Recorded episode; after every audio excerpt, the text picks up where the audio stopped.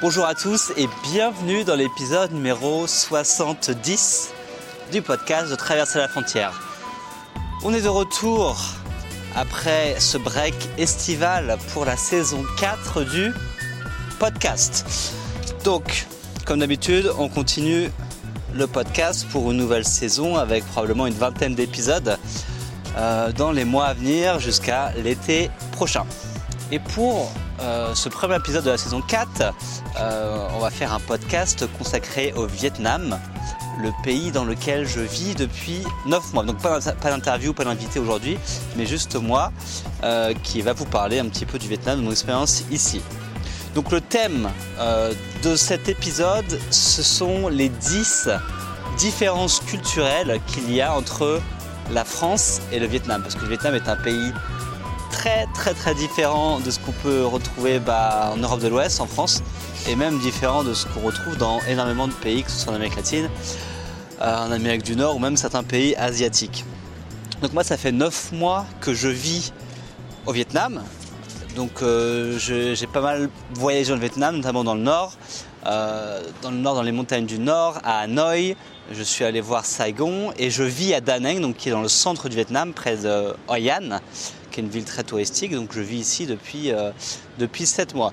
Donc je pense que je connais assez bien le pays pour, euh, pour avoir pas mal bougé, pour avoir vécu ici.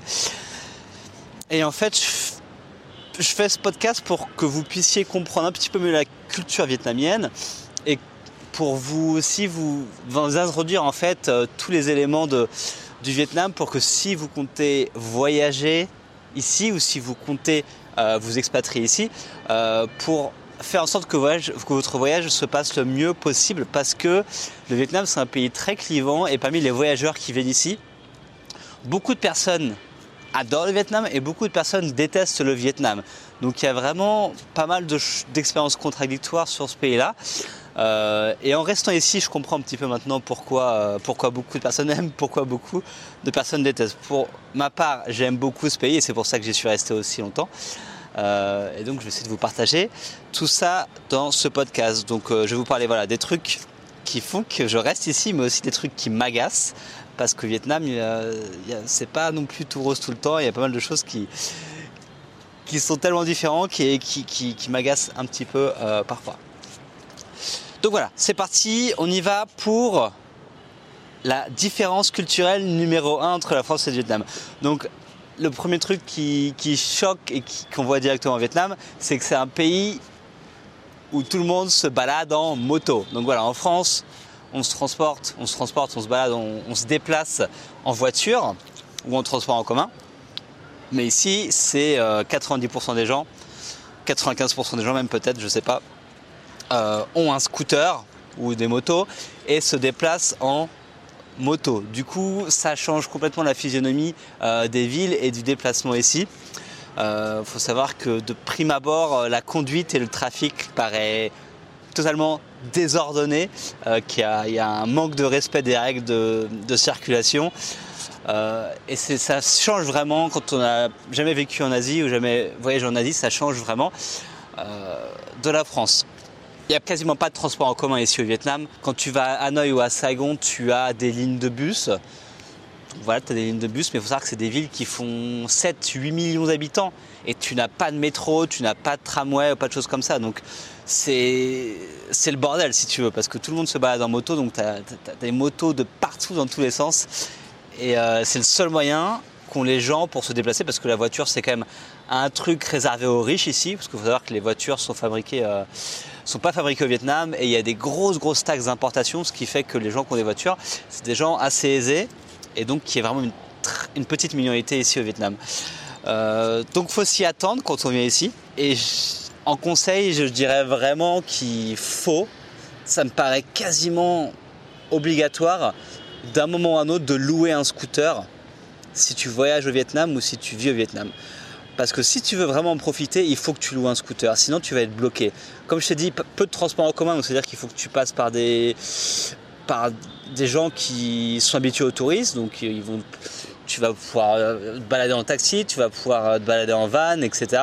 avec d'autres touristes, mais c'est en partant on va dire, et en, te déplaçant en scooter que tu vas pouvoir justement sortir des sentiers battus, aller là où les touristes ne vont pas, pouvoir découvrir les campagnes, pouvoir t'aventurer dans des coins un petit peu euh, différents en ville.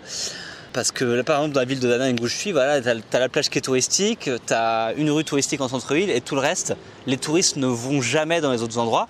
Et pourtant, c'est super riche parce que c'est là euh, que tu trouves des petits restos euh, de bouffe super typiques et super bons. C'est là que tu vas découvrir les, marchés locaux, c'est là que tu vas découvrir comment vivre vraiment le Vietnam. Et donc ça, ça, me paraît super important. Donc, donc voilà, pour la première différence, les deux roues sont rois au Vietnam et dans beaucoup de pays d'Asie. Euh, il faut essayer de s'y mettre, euh, tester. Il y a des scooters automatiques qui sont vraiment très simples. C'est comme le vélo, sauf qu'il n'y a pas d'effort physique.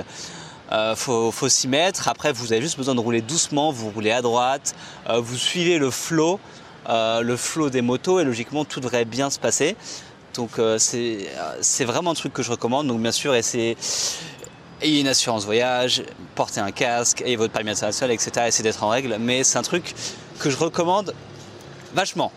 Différence culturelle numéro 2 au Vietnam, c'est que vous allez vite vous rendre compte que les gens vivent dans la rue et assez peu chez eux. Donc ils ont tous des maisons, ici, tous des petites maisons ou des appartements. Mais, euh, mais en gros, les maisons, elles sont petites. Et du coup, les gens ont tendance à vivre dans la rue. Donc la rue, c'est une sorte de prolongement euh, des maisons. Et c'est une sorte de lieu de vie. Donc c'est là où les gens mangent. Euh, parce que vous allez voir que, beaucoup, de gens mangent dans la rue. On va revenir juste après. Euh, vous allez voir que les gens les maisons sont ouvertes. C'est-à-dire généralement le soir, à partir de 6-7 heures, on va voir que bah, toutes les maisons qui donnent sur la rue principalement sont ouvertes et on voit les gens chez eux en train de regarder la télé, en train de manger. Euh, tu vois les voisins en train, de, en train de prendre un verre ensemble, de discuter, etc. Et, euh, et ça peut être surprenant au début parce qu'en France, la rue, c'est un espace public et on n'y reste pas pour faire des choses privées. Euh, en gros, quand on se voit entre amis, tu, l'invites chez toi et vous restez chez vous. Non, ici, c'est on s'invite dans le quartier et on, vit dehors. Vous verrez que les enfants jouent dehors énormément. Euh, dans la rue, enfin dans une rue où il y a les, voitures, les, scooters qui passent, les, enfants jouent au foot ou font ce qu'ils veulent et du coup euh, c'est assez étrange. Euh, de prime abord. et la notion d'espace privé est différente parce que tu vois la maison des gens quand tu te balades, tu vois à quoi ressemble leur intérieur. et ça ne dérange personne, alors qu'en France, tu ne veux pas que les autres personnes voient ce qui se passe chez toi. tu as tendance plutôt à se renfermer. Euh, chez soi en France. Et il faut savoir que un, corollaire de ça, c'est que les maisons représentent aussi souvent une sorte de business, une sorte d'entreprise. C'est-à-dire que beaucoup de maisons, par exemple, le, rez-de-chaussée va être transformé en business. C'est-à-dire que le rez-de-chaussée de la maison, euh, une maison de trois étages, bah, le rez-de-chaussée, euh, ça va être un restaurant par exemple, ou ça va être un café, ou ça va être un magasin de, de, chaussures, etc. Donc ils ont leur maison, mais ils ont leur business qui se trouve au rez-de-chaussée. Donc ça c'est assez drôle, c'est vraiment partout au Vietnam, euh, c'est assez drôle. Et vous retrouvez aussi que les gens se baladent en pyjama dans la rue, il n'y a pas de souci. C'est-à-dire que comme la rue est un lieu de vie, être en pyjama euh, dans la rue c'est pas c'est pas problématique. Donc faut pas s'en étonner, voilà, ce sera un petit peu le conseil par rapport à ça. Faut pas s'étonner que qu'il y ait beaucoup de monde dans la rue, qu'il y ait beaucoup d'animation et que les gens préfèrent dans la rue que préfèrent être chez eux parce qu'ils ont généralement des petites maisons. Euh, et juste ils préfèrent, ils préfèrent être dans la rue, donc ne pas s'étonner de ça, ne pas s'étonner de se faire inviter si vous baladez, que les gens vous disent bah viens, viens t'asseoir, euh, viens, viens prendre un café, viens prendre un thé, etc. C'est assez, euh, c'est assez classique. Je me souviens qu'il y avait euh, la, dame auquel je loue mon scooter. Par exemple, c'est ça, elle a sa maison et au rez-de-chaussée, elle, a, tous ses scooters. Et généralement, elle, m'invite toujours à, prendre, à prendre le thé à manger un bout, etc. C'est super classique. Et généralement, tu as toujours la famille, les voisins qui traînent, enfin, tu as toujours un hamac, des, chaises. Et, c'est assez, euh, assez bon enfant, c'est assez sympa. Ça peut choquer au début, mais c'est assez sympa. Il faut savoir que c'est aussi parce qu'il fait chaud. Enfin, s'ils sont dehors, c'est aussi parce que c'est plus agréable le soir d'être euh, dehors que euh, d'être chez soi. Donc voilà pour la différence numéro 2. La différence numéro 3, des différences entre la France et le Vietnam, c'est la façon de manger ici au Vietnam. qui est radicalement différente euh, d'en France. Euh, et c'est franchement une des raisons de visiter le Vietnam, c'est pour la bouffe et la street food, donc la, nourriture de rue. Euh, il y en a partout. Donc vous allez voir ça quand vous arrivez à Hanoi ou à Saigon généralement, à Ho Chi Minh City, vous allez voir que il y a de la bouffe de partout, il y a des stands de bouffe de partout, il y a des restaurants de partout. Et c'est vraiment un des, un des éléments les, les plus importants, on va dire, euh, de ce qui se passe au niveau culturel au Vietnam, c'est au niveau de la bouffe. Euh, vous allez voir que vous allez manger, c'est un truc qui choque un peu au début, c'est que vous allez manger sur des petites chaises et des petites tables. En gros, tu as l'impression que c'est des tables et des chaises pour enfants. Et ici, en fait, tu manges au ras du sol, euh, ce qui est un peu déconcertant au début, mais on s'y habitue. On s'y habitue peu à peu parce qu'ils n'ont pas beaucoup de place, donc du coup, tout, est tout est rapetissé. Euh, et généralement, tu es assez serré avec tes voisins euh, quand tu manges. Donc, ce qui donne un côté convivial, mais ce qui peut aussi euh, être un petit peu problématique si tu as envie d'un peu d'être plus en, confidentialité, si j'ose dire, c'est pas forcément le, meilleur, lieu. donc voilà, on mange beaucoup de street food, beaucoup dans la rue. On mange un truc qui va vous aussi vous habituer si vous venez au Vietnam, on mange avec des, baguettes, des chopsticks donc des baguettes, euh, les baguettes chinoises, et des cuillères. C'est-à-dire que quasiment personne au Vietnam ne mange avec des fourchettes et un couteau. C'est-à-dire que dans 95% des restaurants, vous n'aurez pas de fourchette et pas de couteau. Euh, bon, les fourchettes de temps en temps, mais ce sera des, baguettes et des, euh, et des, cuillères. Donc il faut s'y habituer. C'est un peu galère au début, je vous l'avoue, mais, mais on s'y fait.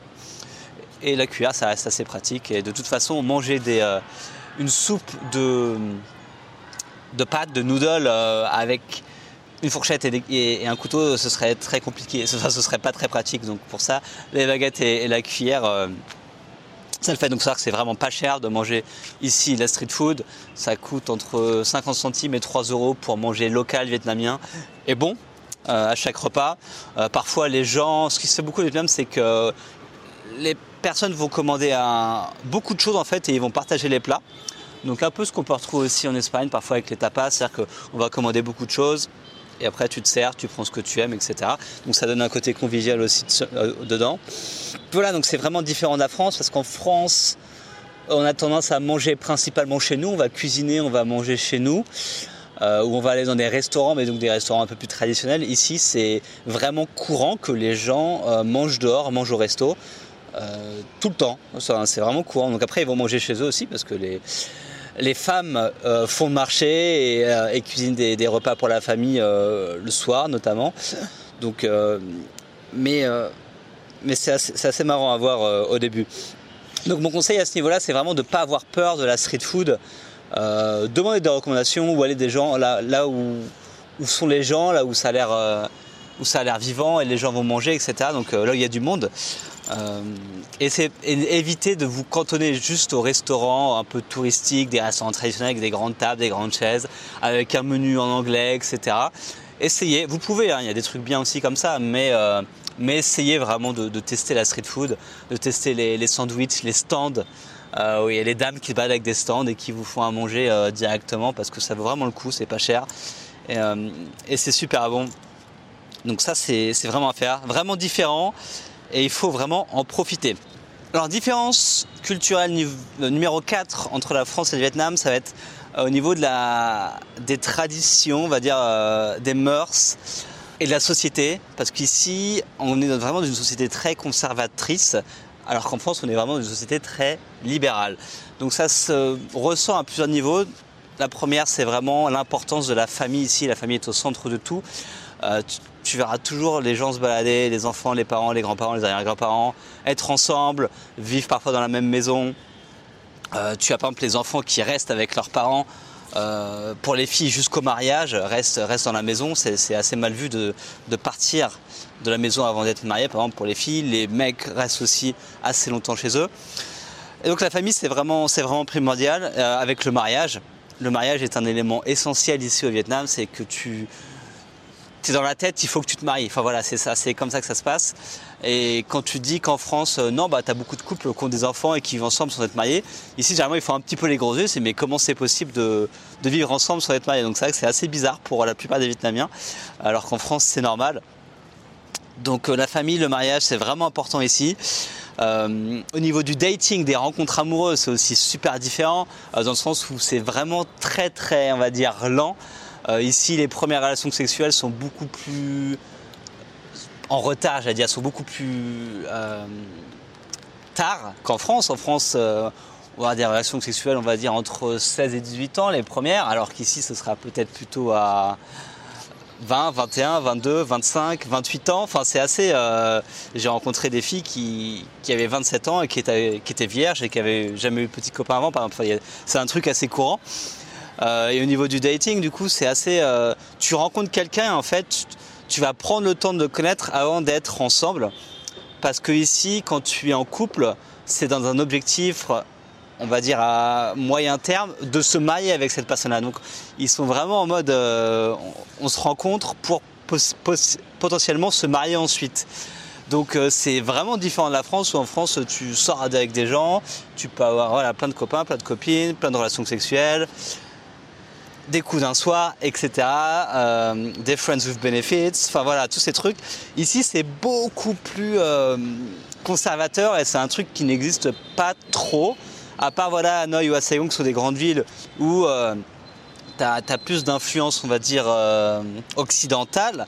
Mais sinon, c'est vrai, quand tu vas dans les campagnes, même ici à Danang, qui n'est pas encore une grosse ville, c'est assez, c'est pas choquant, mais c'est vraiment perturbant un petit peu au début de se, dire ça et que voilà, si tu veux être avec quelqu'un, bah, il va falloir prendre le temps. Et c'est très orienté vers le mariage et c'est très sérieux. Voilà, ici, être en couple, c'est quelque chose de vraiment très sérieux. Et un corollaire de ça, euh, c'est tout ce qui va être, euh, en anglais on dit PDA, Public Display of Affection. En français, c'est la façon dont on se comporte en public, euh, en couple par exemple, ici c'est aussi très très conservateur, c'est-à-dire que tu ne verras quasiment jamais des couples de Vietnamiens s'embrasser dans la rue, dans des lieux publics. C'est très très très rare de voir des gens s'embrasser ou même euh, s'enlacer, vous êtes vraiment affectif en public, c'est un truc qui se fait pas. et ça c'est assez étrange. je sais bien que je suis sorti avec une fille ici à un moment et on était dans un café et puis je l'embrasse, parce que du coup, voilà, j'avais envie de l'embrasser. Et là, elle, me regarde un petit peu, mais euh, fais attention, ici on est au Vietnam, euh, ça se fait pas trop de s'embrasser en public et tout. Et du coup, j'étais un petit peu. Euh, un petit peu choqué par ça. Et c'est vrai que tu le rencontres, même les couples, enfin des parents, tu les vois avec leurs enfants, etc. Et tu les vois pas s'embrasser, tu les vois pas forcément être affectifs l'un vers l'autre. Donc ça, c'est vraiment aussi des quelque chose de quelque chose de différent au niveau de la voilà, de la façon, de la façon dont la société est faite, alors qu'en France, on s'en fout. Enfin, on se tient la main, on s'embrasse, enfin voilà, c'est des trucs, euh, c'est des trucs classiques et ça choque euh, vraiment personne. Et il y a un truc au ce niveau-là, euh, une histoire qu'on m'a racontée ici au Vietnam, c'est qu'il y a une université qui a décidé de, mettre un distributeur de préservatifs à l'université. Et donc en fait ils se sont rendus compte, ils ont fait des statistiques sur quand est-ce que ce distributeur a été utilisé. Ils se sont rendus compte que c'est entre 11h du soir et 3h du matin que les gens viennent euh, se servir pour utiliser les distributeurs de préservatifs. Parce que euh, la journée, en fait, ils ont, ils ont peur euh, de se faire voir en train de prendre des préservatifs. Et en gros, il y a une sorte de tabou autour du sexe ici, au Vietnam, qui est, qui, est, vraiment important. Quand tu veux parler de sexe à un restaurant, les gens ils vont te regarder chelou, ils vont dire on change de sujet, ça se fait pas de parler de ça ici. Et c'est vrai que c'est très conservateur à ce niveau-là. Donc, euh, faut faire attention. Voilà, le conseil, c'est que vous venez ici, bah, c'est, bah, faites gaffe si vous êtes en couple, euh, faites gaffe à pas non plus euh, limite vous limite avoir des, relations sexuelles. Enfin voilà, ne pas ne pas montrer non plus trop votre, amour en public, parce que c'est vrai que les gens vont vous regarder un petit peu bizarrement, donc juste faites gaffe. Et puis voilà, si vous vivez ici, sachez que la drague est super, est vraiment différente. Euh, c'est très rare de rencontrer une fille, de l'embrasser, de la ramener chez vous. Enfin, c'est quasiment impossible ici en France. Euh, enfin, fille ou mec, peu importe ce que c'est. Et donc, euh, donc voilà, c'est un truc à savoir sur le Vietnam.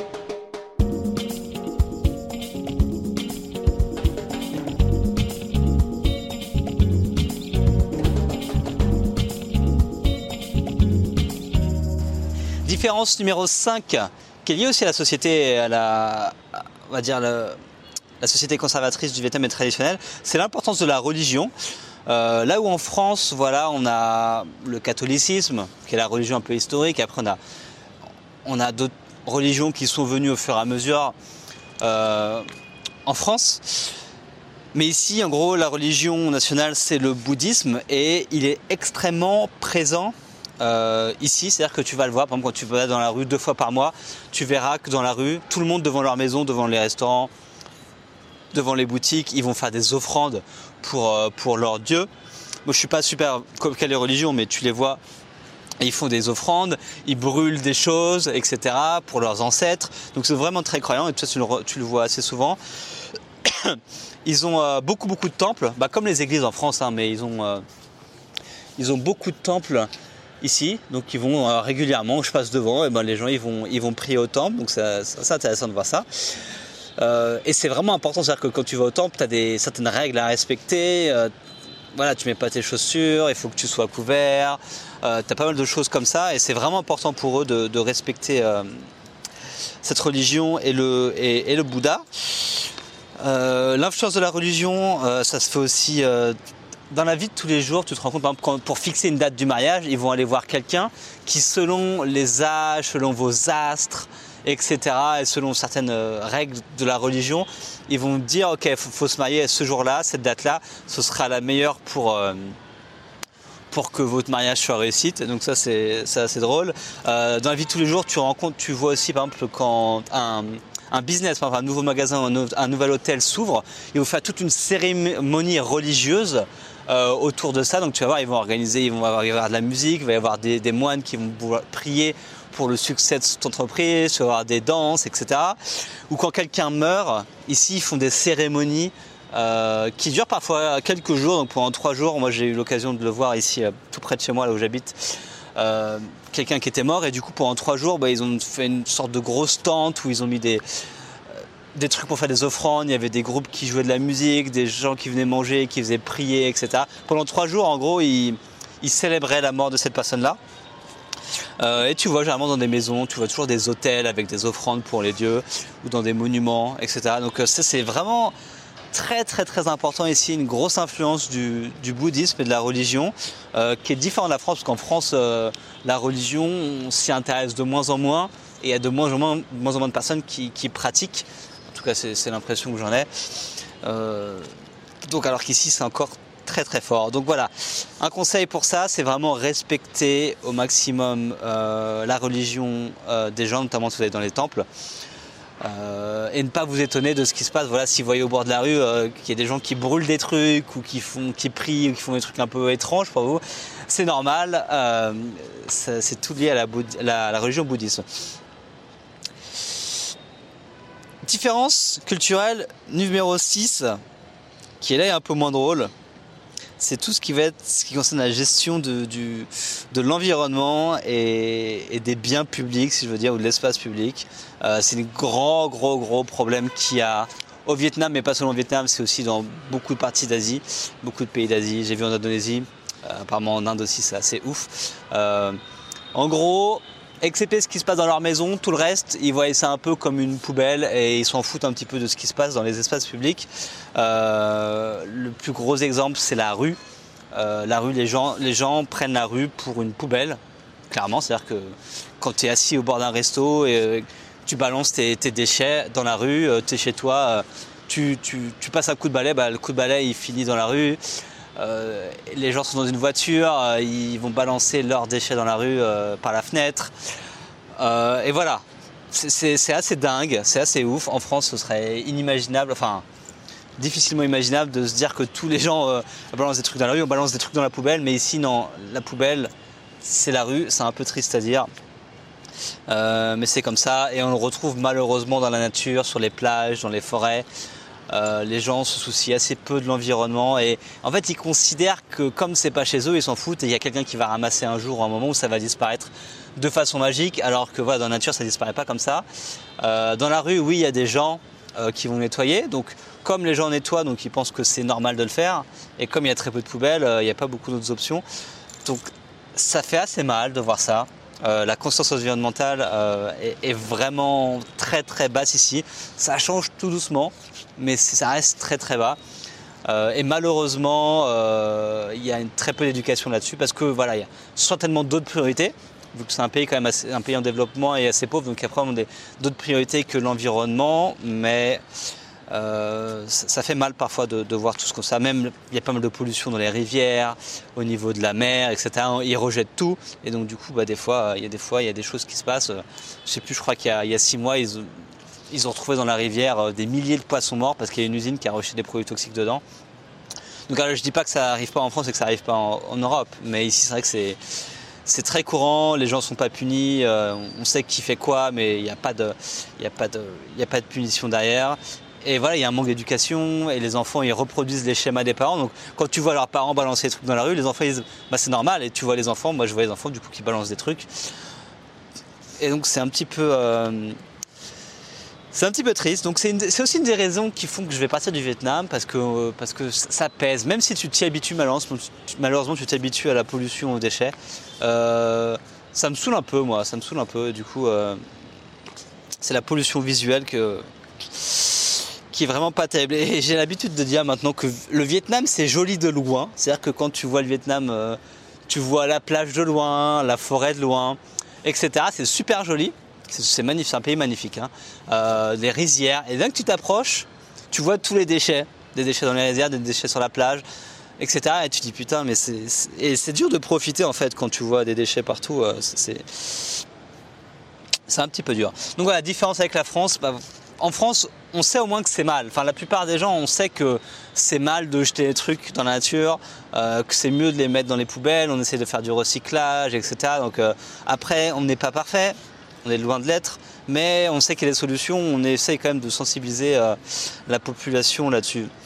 Donc voilà, mon conseil pour ça, bah, c'est de ne pas râler après les gens qui jettent des trucs, parce que malheureusement, c'est dans la culture vietnamienne et, euh, et, ils font comme ça, et ils ont été élevés comme ça, et c'est malheureux, mais si tu commences à râler après les personnes qui jettent des trucs, tu vas râler après tout le monde, et les gens vont pas te comprendre ce que tu racontes et pourquoi tu râles, euh, parce qu'ils savent pas forcément que c'est mal. Enfin, c'est ça, c'est qu'ils se rendent pas compte que c'est c'est pas bien, quoi. Euh, donc voilà, vous allez voir ça euh, quand vous viendrez en Asie, au Vietnam. Donc il faut faire avec et il faut bah, soi-même essayer de respecter en tout cas et essayer de jeter les choses dans la poubelle et prendre un peu plus soin de l'environnement. En sachant que c'est pas forcément simple ici, le plastique est partout, euh, les poubelles sont quasiment inexistantes, donc c'est pas simple, mais, mais on peut essayer un petit peu. Différence numéro 7. On va parler un peu plus de, politique ici, enfin de politique, euh, de, la société, on va dire comment elle est organisée, et sur la notion de liberté et de, corruption en fait dans un pays qui est communiste et autoritaire. Parce qu'il faut savoir que le Vietnam est un pays communiste où, comme la Chine, il y a un seul parti politique qui est le Parti communiste. Donc il n'y a pas de PS, du MP, etc. Euh, c'est pas un pays qui est multipartiste. Donc il y a un parti et puis c'est tout. C'est-à-dire que les gens, euh, il y a un parti au pouvoir et puis c'est tout. Quand il y a des élections, bah, les gens ils peuvent voter que pour un parti. Et donc ils élisent bah, des gens, mais qui ont plus ou moins tous les mêmes idées et le même, le même agenda derrière. C'est un pays qui est autoritaire, c'est-à-dire qui est quand même dirigé d'une main de fer quand même, parce que les, opposants au régime voilà, sont, peuvent être traqués, peuvent être mis en prison de façon euh, plus ou moins, on va dire, euh, réglo dans les règles. Euh, et donc voilà, ça il faut savoir. Et ce qui engendre pas mal de choses, ce qui engendre beaucoup beaucoup de corruption, c'est-à-dire que comme il y a un seul parti, euh, les gens abusent de leur pouvoir. C'est-à-dire que par exemple, si tu veux construire une maison, avoir obtenir un permis de construire, bah, tu vas voir la personne qui gère les permis et puis tu lui donnes un petit billet. Et puis lui, il va te donner ton permis. Quoi. En gros, euh, ça permet d'accélérer la chose. Tu veux monter un business, un café, bah, tu t'occupes de donner de l'argent aux bonnes personnes et ça, te, ça, te, ça, ça ira beaucoup plus vite. Euh, pour le faire, pareil pour les policiers tu es en moto, un policier t'arrête pour une raison euh, valable ou pas valable, ils disent que tu roules trop vite ou que, tu roules sans casque. Enfin voilà, il y a des règles à suivre. Il faut les suivre, mais parfois ils vous arrêtent même si vous n'avez pas enfreint la loi. Mais le seul moyen de vous débarrasser de ces policiers, ce sera de leur donner de l'argent parce que sinon ils vont vous mettre une amende, ils vont vous dire qu'il faut aller au tribunal, ils vont vous prendre votre moto, etc. Mais magiquement, si tu lui donnes un petit peu d'argent, il va te laisser partir. donc voilà, il y a beaucoup de corruption qui est sur à toutes les échelles du. Ça marche voilà, juste du policier au coin de ta rue au plus haut sommet de l'État, parce que toutes les grandes entreprises sont gérées et sont voilà, en business avec, avec l'État, etc. Donc la corruption existe de partout. Euh, la liberté d'expression ici, elle est très basse. C'est-à-dire que, par exemple, ici il y a des histoires de, on m'a raconté des histoires de, blogueurs qui, exprimaient leur mécontentement selon euh, selon certains partis politiques, des personnes qui ont dénoncé euh, des pollutions par des grands industriels, etc. Et il arrive souvent que ces personnes soient emprisonnées de façon assez arbitraire parce qu'ils ont dit quelque chose qui était euh, contraire, on va dire, à, l'intérêt du Parti communiste, c'est ce que j'en voulais. Donc, euh, les gens, voilà, tu peux aller en prison très facilement pour ce que tu dis. Euh, et et, si tu commets des crimes, tu peux t'en sortir facilement. Donc ça, c'est le revers de ça, de la, corruption, c'est qu'avec ton réseau, avec de l'argent, tu peux faire ce que tu veux. en gros, et tu es libre. Enfin, si tu si tu renverses quelqu'un et que tu es, pris, euh, voilà, je pense que si, tu connais les bonnes personnes et que tu payes les bonnes personnes, bah, tu, éviteras des sanctions d'une manière ou d'une autre et tu n'iras pas en prison. Quoi. Donc, euh, faut le savoir. Donc ça, c'est quand même différent de la France. En France, où il y a la corruption, on va dire qu'elle est plus à un haut niveau, elle est plus cachée. Voilà, c'est des grandes entreprises en relation avec les, les, hommes politiques, etc. Pas mal de lobbying. Il y a des trucs en France, bien sûr. Mais on va dire qu'en France, quand même, les policiers ne sont pas corrompus. Il y a quand même des règles au niveau administratif et ça, etc., qu'on respecte et qui font que ça marche. Donc ici, pareil pour les visas. Les visas, ici, si je voudrais rester un an au Vietnam, c'est assez simple. Je vais voir un mec qui paye le bon mec et puis j'ai mon visa d'un an. Et puis ça marche comme ça. Et, tout le monde s'en... Tout le monde, on va dire, est content de ça. Je ne sais pas s'ils sont contents, mais en tout cas, ils, vivent avec et c'est intégré vraiment dans la société. Donc euh, faut savoir qu'il y a la peine de mort ici qui existe toujours et qui, est appliquée, euh, qui est appliquée. Euh, et qui a un flicage constant. C'est comme il y a un parti, en fait, le parti veut contrôler les gens. Donc vous allez voir si vous venez au Vietnam, dès que vous allez dans les hôtels, ils vont vous demander vos passeports pour, pour vous mettre sur un registre. en gros, depuis que je suis au Vietnam, l'État sait absolument tout où est-ce que je suis allé par ce Vietnam. Parce que dans tous les hôtels où je suis resté, ils te demandent euh, il te demande ton passeport. Les visas, ils savent exactement quand je suis entre Vietnam, quand je suis sorti. Euh, combien de temps je suis resté ici, où je suis resté. Euh, c'est vraiment. Euh, je suis sûr qu'en plus ils savent dans quelle salle de sport je suis. Enfin, voilà. Ici, il y a une liberté qui est, vraiment restreinte et en même temps une liberté qui existe de, faire un petit peu les choses et, et de pas être pas être pris, de pas être de pas trop retrouver en prison pour ça, si tu as l'argent. Donc c'est vraiment différent. Euh, mon conseil à ce niveau-là, c'est vraiment de, de de pas critiquer les choses, pas trop critiquer les choses, si vous les choses qui vous semblent pas normales, etc. Euh, parce que même si on est étranger, on a un statut un petit peu particulier par rapport aux Vietnamiens, faut quand même faire attention parce que c'est un pays autoritaire, un pays très corrompu, et il faut accepter les règles. Euh, qu'il y a ici. Il faut accepter de, bah, de, payer des gens parfois pour obtenir des choses. Euh, il faut accepter d'être fliqué, etc. Donc voilà, vraiment différent de la France et euh, il faut le prendre en compte. Différence culturelle numéro 8, et c'est un truc qui peut choquer pas mal, et c'est un truc, c'est une des raisons pour lesquelles beaucoup de personnes ont eu du mal avec le Vietnam, c'est tout ce qui va avoir trait avec la communication entre les Vietnamiens et entre nous les étrangers et les Vietnamiens. Euh, en fait, comparé à d'autres pays asiatiques comme la Thaïlande, l'Indonésie ou les Philippines, les Vietnamiens paraissent beaucoup plus froids, moins souriants et la communication est un petit peu plus compliquée. Donc euh, moi je l'ai vécu et il y a beaucoup de gens qui me l'ont dit effectivement. Ici les gens nous sourient assez peu en tout cas de, prime abord. Euh, et, ce qu'on retrouve c'est on retrouve généralement que les gens ils sont pas forcément polis, ils sont pas forcément souriants, ils gueulent beaucoup au lieu de parler, ils crient beaucoup. Euh, ils sont très directs euh, dans leur façon de communiquer. Euh, donc voilà, de prime abord, c'est un petit peu compliqué d'aborder les relations avec les Vietnamiens.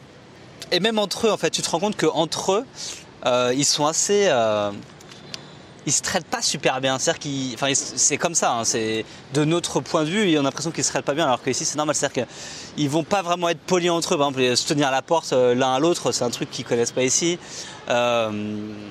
A un truc qui me choque, mais c'est marrant, c'est l'ascenseur. Quand tu prends un ascenseur, les gens ne te laissent pas sortir. Ils rentrent dans l'ascenseur avant que tu sortes. Ça, c'est un truc, euh, je le remarque partout. Enfin, tu vas dans un, centre commercial, une salle de sport, et j'en ai parlé au Vietnamien, ils me disent, ils me disent oui, oui, effectivement, ça se passe comme ça tout le temps.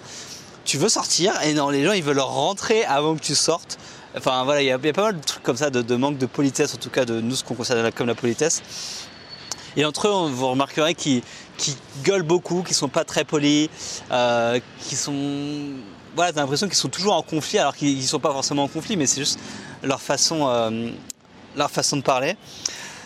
Euh, il y a un des trucs les, plus emblématiques de ça, c'est quand ils demandent l'addition, par exemple, ils vont dire, ils vont dire et Tintien. Donc c'est en gros, en gros, ça veut dire et toi l'addition. C'est concrètement, c'est ce que ça veut dire. Et toi l'addition. En gros, ils appellent le mec, c'est comme si tu faisais. Euh, ils appellent quelqu'un et et toi l'addition. Et du coup, ici, par exemple, ils disent très peu s'il te plaît. C'est un mot, quand moi j'avais commencé à apprendre le vietnamien, j'ai dit mais comment on dit s'il te plaît? Donc il y a un mot qui existe, mais ma prof m'a dit non, mais personne n'utilise s'il te plaît. En gros, c'est un truc qui se fait pas. Ici, ils disent je veux ça, je veux faire ça. Euh, c'est vraiment très direct et il y a un manque de, de et de politesse. Enfin, même avec des gens qui parlent anglais, quand tu leur parles, euh, ils sont. Par exemple, quand je parle à mon, propriétaire, des fois ici, il, vient me voir, il me fait euh, euh, il faut que tu payes, il faut que tu fasses ça. quand est-ce que tu pars Quand est-ce que tu. Enfin, genre, il me dit même pas Salut, ça va Comment ça se passe Il arrive et bam, il me balance des trucs. Et je fais Ok, ça marche. Et après, il se barre et puis basta. Enfin, il y a très peu de merci, très peu, voilà, très peu de s'il te plaît. Vraiment très direct dans la façon dont il communique. Euh, et, oui, pas très souriant de prime abord. On a l'habitude, par exemple, en Thaïlande, voilà, les gens ils sont très salut, euh, ça va, et de etc. Ici, non, ils ont une façade plutôt rude, euh, plutôt sérieuse, pas forcément souriant. Mais pour ça, parce que c'est comme ça qu'ils sont comme ça, donc ça c'est, je sais pas d'où ça vient exactement. peut-être, peut-être voilà, de l'histoire, de la culture.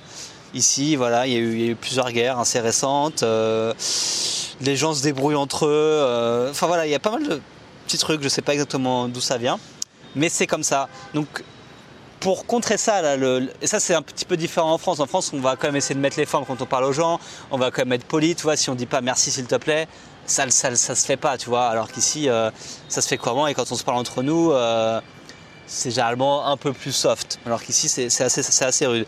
Et donc mon conseil, bah, c'est déjà d'accepter les Vietnamiens comme ils sont, parce qu'ils sont comme ça, euh, et ensuite, euh, d'apprendre quelques mots de vietnamien, ce qui peut juste changer du tout au tout. Juste savoir dire bonjour, merci, euh, comment ça va, des trucs de base.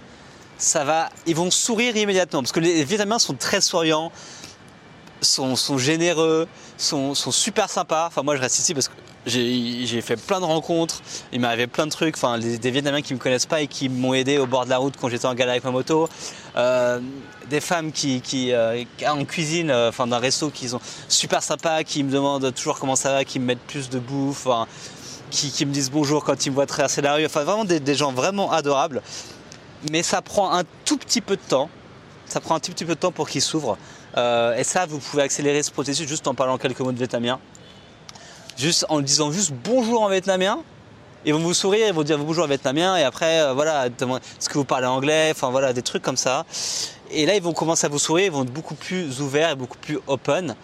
Euh, parce que de prime abord, ils ils sont pas forcément intéressés par, par vous et ils font leur vie et puis c'est tout quoi. Donc, euh, voilà, apprenez un petit peu de vietnamien, ça changera tout. Soyez un peu, un peu patient et voilà, tout ira bien. Moi, j'aime vraiment J'aime vraiment le Vietnam pour ça et, c'est un peuple qui, est, adorable. Enfin, je veux dire, n'importe qui pourra vous héberger ici, n'importe qui pourra vous donner à manger ici.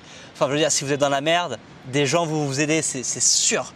C'est sûr. Il n'y a personne, enfin, je veux dire, il y a personne qui dort dans la rue au Vietnam. Enfin, il n'y a pas de SDF.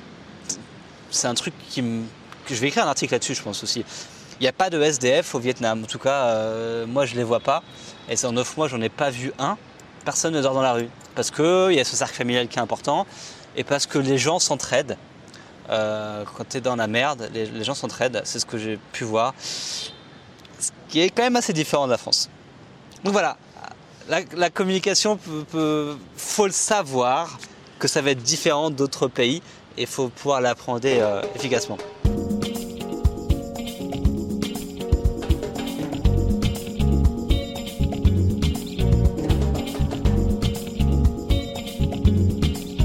Neuvième et avant-dernière différence culturelle, c'est que tout le monde ici a son... Enfin tout le monde. Beaucoup beaucoup de personnes ont leur propre business, ont leur propre entreprise. C'est un pays qui est très entrepreneurial, très entreprenant. Euh, c'est-à-dire que comme je vous ai expliqué dans les maisons, bah, au rez-de-chaussée tu as, des business ça peut être tout. Hein. Ça, peut être généralement, ils vendent des trucs quoi. Ils vendent des, vêtements, ils vont vendre des chaussures, ils vont, ils vont vendre des, bijoux. Euh, il va y avoir des cafés, euh, il va y avoir des restaurants, etc. En fait, il y a beaucoup, toutes les maisons quasiment, enfin la moitié des maisons, si tu veux, il y a, un rez-de-chaussée avec euh, avec, un business. Euh, les Vietnamiens, j'en ai rencontré beaucoup qui, ont des petits business sur Internet, sont très entreprenants. Euh, vous verrez quand vous serez euh, au Vietnam qu'il y a beaucoup de, gens qui ont des business ambulants, c'est-à-dire qu'ils ont une, petite, une sorte de chariot, de charrette. Ou, et qui vont le pousser, qui vont se balader, qui vont vendre des trucs. Vraiment, tu verras toujours des femmes en train de vendre des fruits, en train de vendre des légumes, qui se baladent, ou des petits, des petits restos ambulants, juste avec une mobilette, avec un stand et après ils ont leur petite chaise, leur, petit, leur petite table et ils s'installent. Euh, donc beaucoup beaucoup de, gens qui, ont des petits business parce qu'ici c'est aussi un moyen de survivre. Euh, ils essayent de dépendre du moins possible, on va dire, de, l'État. Et, euh, et, je sais pas en France c'est quoi les chiffres des gens qui sont salariés classiques de, façon classique? Je pense qu'en France au moins peut-être 90% des, gens, les adultes sont peut-être salariés de façon classique dans une entreprise ou par l'État. Mais ici, non, ici, ils sont très entreprenants ils font leur propre business. Et il faut le comprendre parce que ici, en fait, tu n'as pas vraiment une sécurité du travail. Euh, tu vois, tu as ton business et tous les jours, il faut un petit peu que tu te battes pour faire rentrer de l'argent. Parce qu'il faut savoir que c'est quand même un pays pauvre, le Vietnam. Je veux dire, quand dans la rue, tu peux manger pour un dollar, pour un euro, ça veut dire que le niveau de vie est quand même vraiment très bas et les gens se battent un petit peu tous les jours pour, pour pouvoir vivre, pour pouvoir survivre, pour pouvoir se nourrir, pour pouvoir s'habiller, etc. Euh, donc ça, il faut le savoir. Et c'est, je pense, je sais pas, peut-être 50% ici, peut-être la population a son propre business et, vit de la vente directe. En fait, ils vendent directement des choses et l'argent rentre dans leur poche. Et puis basta, c'est, vraiment, euh, c'est vraiment dans la culture. Euh, et ça, c'est vraiment différent de la France. Et du coup, il y a toute cette, culture voilà, de débrouillard, de survie.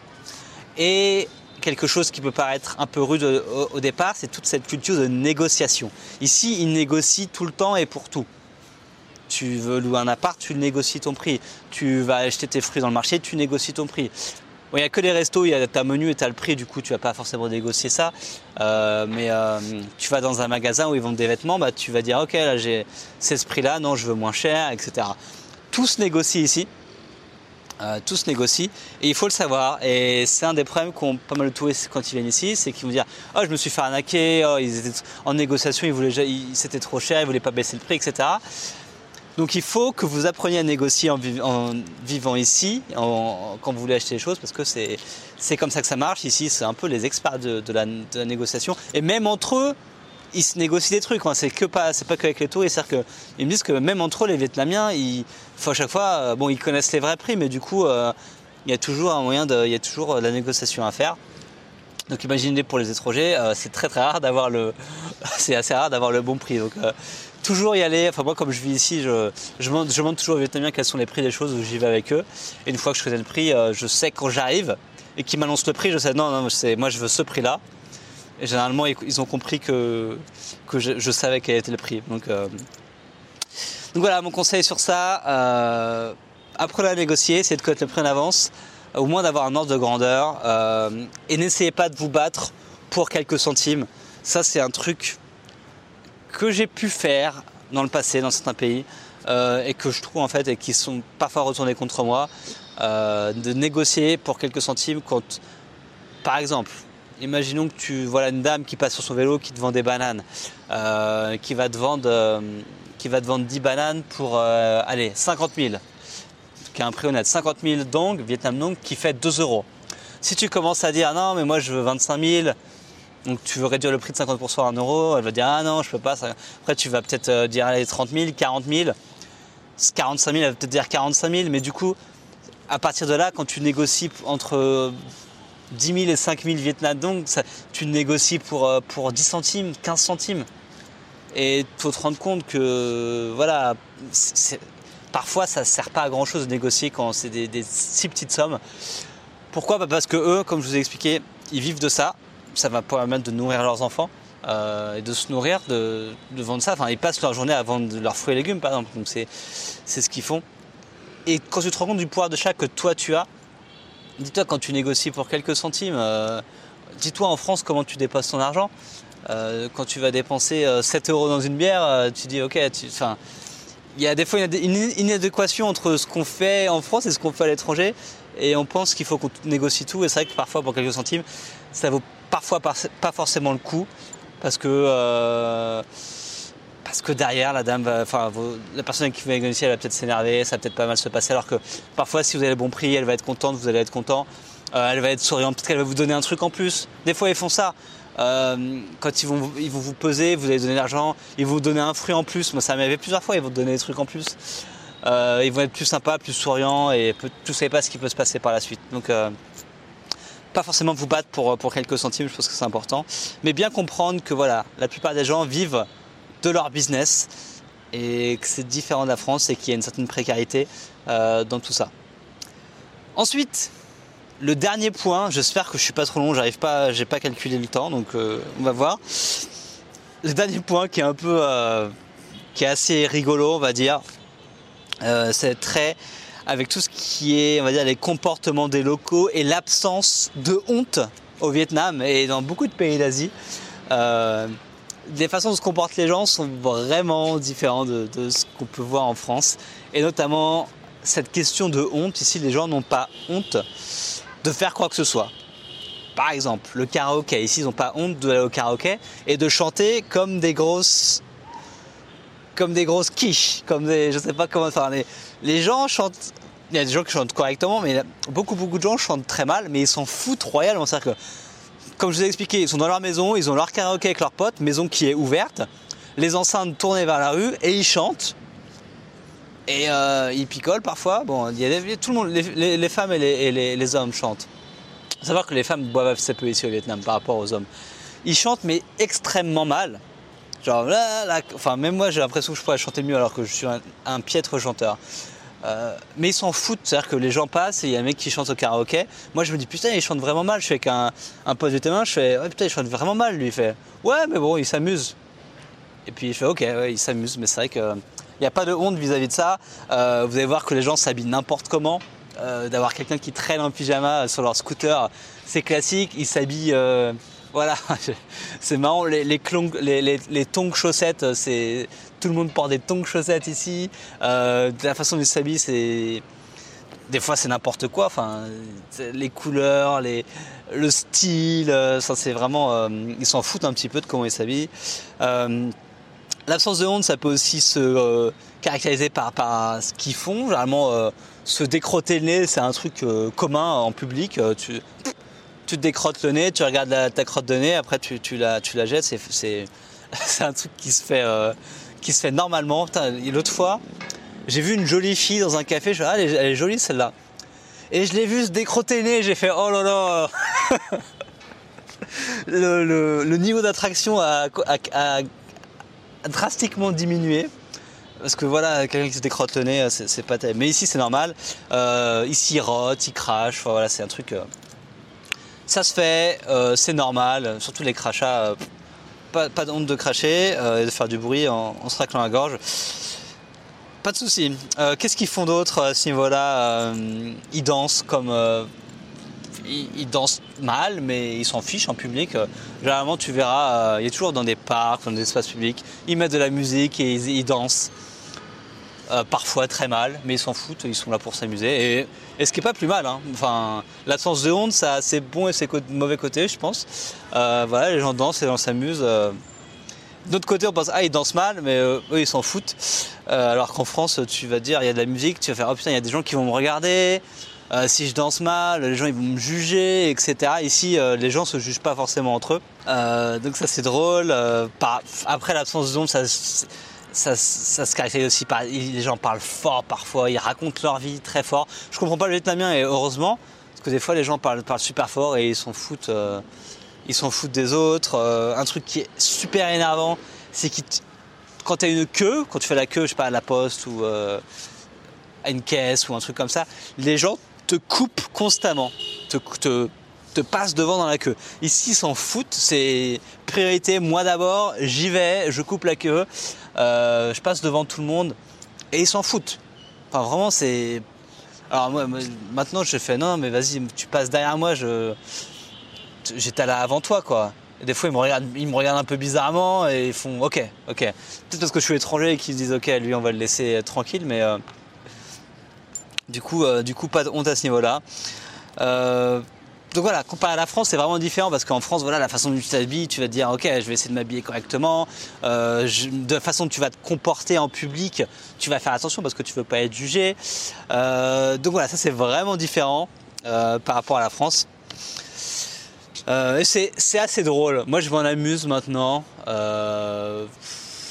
parce que c'est la réaction qu'il faut avoir, je pense, et c'est un peu mon conseil, c'est qu'il faut faire avec.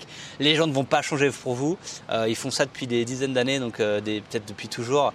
Donc euh, tu peux râler, tu peux dire ah mais lui il, coupe dans la queue, il se, décrotte le nez, il chante très mal mon voisin là, il fait du karaoké, il chante mal. Enfin, tu peux râler autant que tu veux, mais ça ne te fera avancer strictement à rien parce que tu es dans leur pays.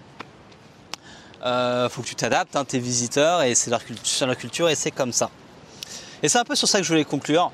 Euh, comparé au Vietnam, donc voilà, on a parlé de toutes ces différences culturelles qui existent, euh, qui sont bonnes, pas bonnes, peu importe, mais c'est comme ça que ça se passe.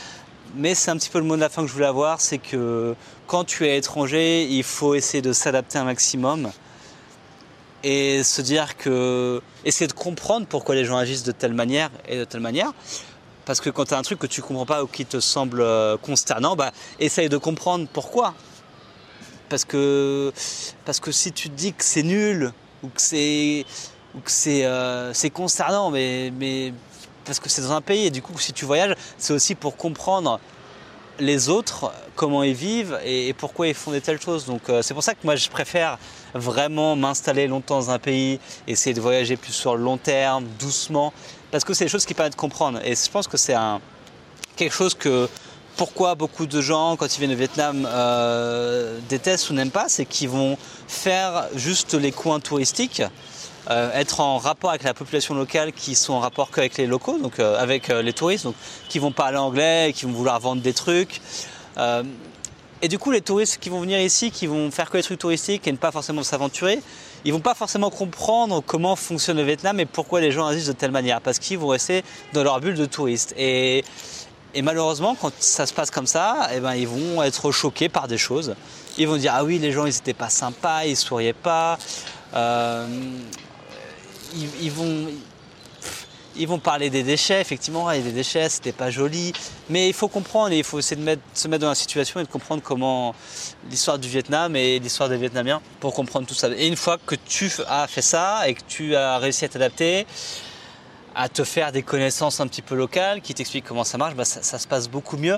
Et moi, c'est pour ça que je, suis resté ici euh, là pendant 9 mois, c'est parce que ça se passe vraiment bien. Euh, malgré les, mauvaises choses que j'ai pu dire euh, auparavant. Donc il y a des choses qui sont bonnes, des choses qui sont mauvaises. Mais c'est comme ça. Donc voilà, si vous partez en voyage, adaptez-vous, essayez de comprendre, essayez de parler avec les locaux, essayez de faire un effort pour parler un petit peu la langue locale, même si c'est parfois assez compliqué. Et tout se passera mieux par la suite. Donc voilà, moi je conseille beaucoup le Vietnam. Allez-y, mais sortez des sentiers battus, s'il vous plaît essayez de parler avec des locaux, euh, trouver des petits guides locaux. Maintenant, ça se développe beaucoup. Vous allez sur Facebook, vous trouvez des, petits guides locaux, des étudiants qui vous présentent un petit peu leur ville à, leur façon. Faites des, euh, des food tours, euh, des, petits tours culinaires avec, avec un mec qui connaît bien la ville. Ça vous fera voir les choses différemment. louer une bicyclette, louer un scooter, aller explorer. parce que parce que Vietnam c'est un pays qui s'explore en scooter principalement, si vous voulez sortir dans les campagnes, dans les petits villages, voir comment. Et vous allez voir tout de suite, une fois que vous allez sortir des, sentiers battus, vous allez voir tout de suite que les gens sont beaucoup plus souriants. Vous allez vous balader en scooter dans un petit village, même là dans la ville de Danang, moi je me balade, allez, je peux conduire à une demi-heure d'ici. dans les petits villages, les gens ils vont vous dire bonjour, ils vont venir vous voir, ils vont vous inviter. Et c'est un truc de ouf. Mais ça, c'est que si vous sortez un petit peu des sentiers touristiques que ça se passera. Donc, euh, donc ça c'est vraiment important. Si vous voulez vivre une belle expérience de Vietnam, c'est comme ça que je vous conseille de le faire. Donc voilà, j'espère que j'ai pas été trop long euh, pour ce, cet épisode de podcast. On se retrouve bah, dans les prochaines semaines, les prochains mois avec des nouveaux épisodes. Donc là, euh, pas mal de choses arrivent.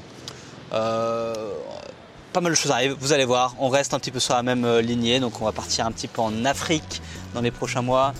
Euh, on va faire un petit peu plus de, des gens qui s'impliquent dans leur voyage en faisant du volontariat.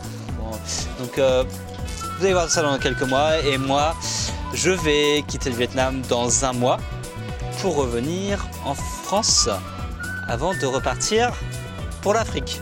Bon allez, on reparlera de tout ça euh, prochainement. En tous les cas, merci d'avoir écouté cet épisode de podcast jusqu'à la fin. J'espère que ça vous a plu et que vous avez pu apprendre quelque chose d'intéressant sur le Vietnam. J'espère que j'ai pu vous apporter des éléments euh, de réflexion sur ce pays euh, qui est assez clivant. Et on se retrouve évidemment pour le prochain épisode très très vite. Merci à vous, à bientôt, ciao